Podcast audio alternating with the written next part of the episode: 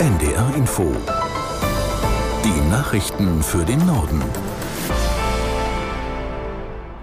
Um 18 Uhr mit Felix Sprung.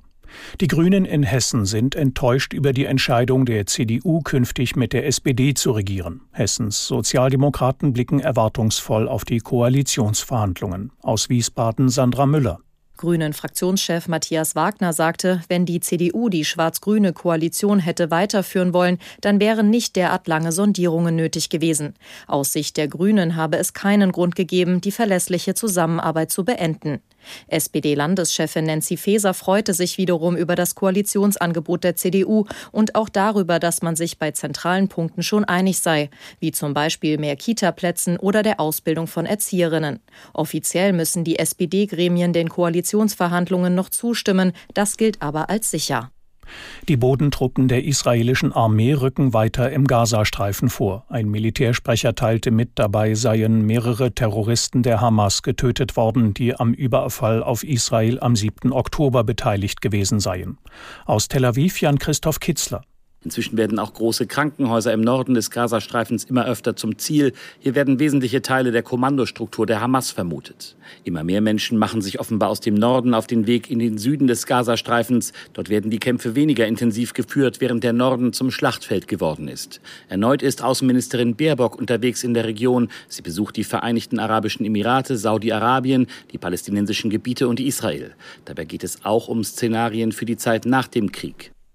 Bundesverteidigungsminister Pistorius will die Strukturen in seinem Ressort verschlanken. Das sagte er auf der Bundeswehrtagung in Berlin. Er sprach dabei von der größten Reform des Verteidigungsministeriums seit gut zehn Jahren. Aus Berlin Oliver Neuroth.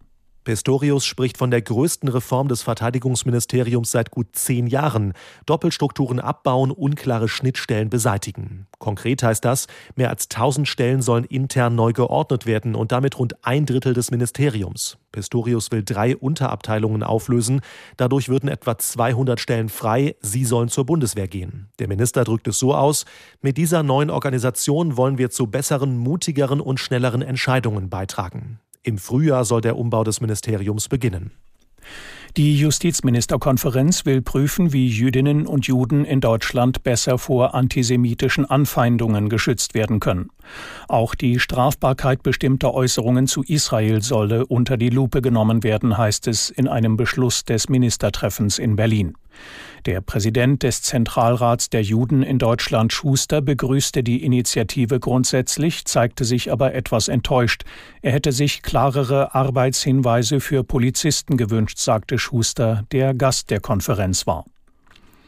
Der Bundestag hat ein Gesetz zur staatlichen Finanzierung parteiennaher Stiftungen verabschiedet.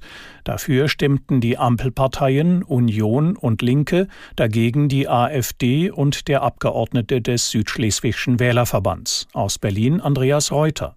Politische Stiftungen sollen erst Geld vom Staat bekommen, wenn die Partei, die ihnen nahesteht, zum dritten Mal ins Parlament eingezogen ist. Auch muss die Stiftung aktiv für Freiheit, Demokratie und Völkerverständigung eintreten. Bisher hatte der Bundestag über die staatliche Förderung der Stiftungen entschieden. Das Bundesverfassungsgericht hatte verlangt, dass es dafür ein extra Gesetz geben muss. In Polen haben sich die proeuropäischen Oppositionsparteien auf einen Koalitionsvertrag verständigt. Die derzeit regierende nationalkonservative PiS-Partei von Ministerpräsident Morawiecki hatte bei der Parlamentswahl vor vier Wochen ihre absolute Mehrheit verloren und hat kaum Chancen, Koalitionspartner zu finden. Polens Präsident Duda hat trotzdem zunächst die PiS als stärkste Kraft im Parlament mit der Regierungsbildung beauftragt. Immer weniger Heranwachsende müssen wegen einer akuten Alkoholvergiftung stationär im Krankenhaus behandelt werden. Wie das Statistische Bundesamt mitteilte, wurden im vergangenen Jahr rund 11.500 junge Menschen aus diesem Grund in eine Klinik eingeliefert. Das waren etwa ein Prozent weniger als 2021 und 43 Prozent weniger als vor der Corona-Pandemie. Die Zahlen deuten darauf hin, dass sich das Trinkverhalten in der Altersgruppe der 10 bis 19-Jährigen verändert hat. Das waren die Nachrichten.